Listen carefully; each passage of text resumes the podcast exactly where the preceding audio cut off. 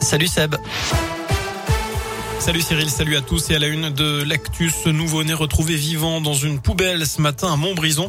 C'est une factrice qui a découvert le nourrisson lors de sa tournée dans le centre-ville. Elle a eu son attention attirée par des cris. Elle pensait trouver un chaton.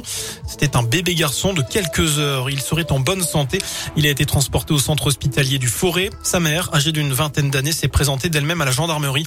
Elle a aussi été conduite à l'hôpital et sera prochainement placée en garde à vue. Une enquête pour délaissement de mineurs de moins de 15 ans a été ouverte par le parquet. Le soulagement également dans la Loire. L'homme de 52 ans porté disparu depuis samedi dernier à Roche-la-Molière a été retrouvé sain et sauf. C'est la police qui l'a annoncé tout à l'heure. Un appel à témoins avait été lancé pour le retrouver. De nouvelles marches pour le climat. Ce sera à 10h30 demain devant la Bourse du Travail à Saint-Etienne et à 15h au départ de Rouen-Plage. Dans le reste de l'actu, plus de 2 millions et demi de réfugiés ukrainiens ont fui leur pays depuis le début de l'invasion russe il y a deux semaines, chiffre donné par les Nations Unies. La France s'attend à accueillir entre 50 et 100 000 personnes. Le deuxième jour du sommet européen de Versailles et Emmanuel Macron prévient de nouvelles sanctions massives seront prises contre la Russie si la guerre continue en Ukraine. Le président de la République ajoute que l'Union européenne soutiendra les Ukrainiens jusqu'au bout. Par ailleurs, une réunion du Conseil de sécurité de l'ONU doit se tenir en urgence ce soir à la demande de la Russie au sujet de la fabrication supposée d'armes biologiques en Ukraine.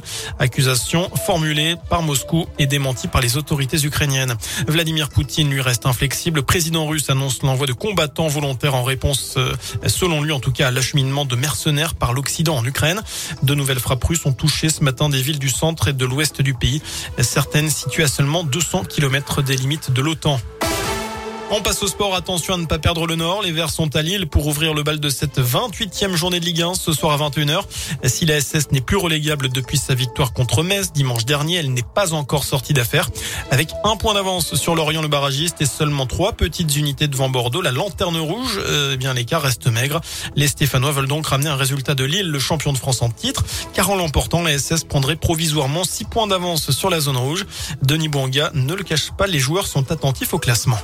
Va dire qu'on jette un coup d'œil, parce que voilà, il faut toujours jeter un coup d'œil pour voir ce que, ce que les autres équipes ont fait. Après, ça nous intéresse pas plus que ça, parce qu'on sait que voilà, si on empoche trois points à chaque fois, bah, on va avancer et voilà, après, on espère justement que les équipes derrière nous fassent un faux pas pour qu'on ait de la marge. Et il nous reste 11 matchs, je crois. On est dans un objectif où on se dit que voilà, on va essayer de faire 11 euh, finales. Chaque match est le dernier et on verra euh, ce qui va se passer pour que nous on regarde un peu plus haut.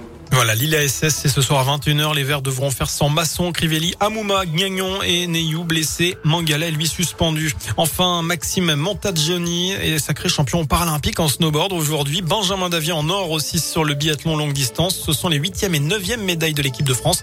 Les 5 et sixième en or. Voilà pour l'essentiel de l'actualité. Ça paraît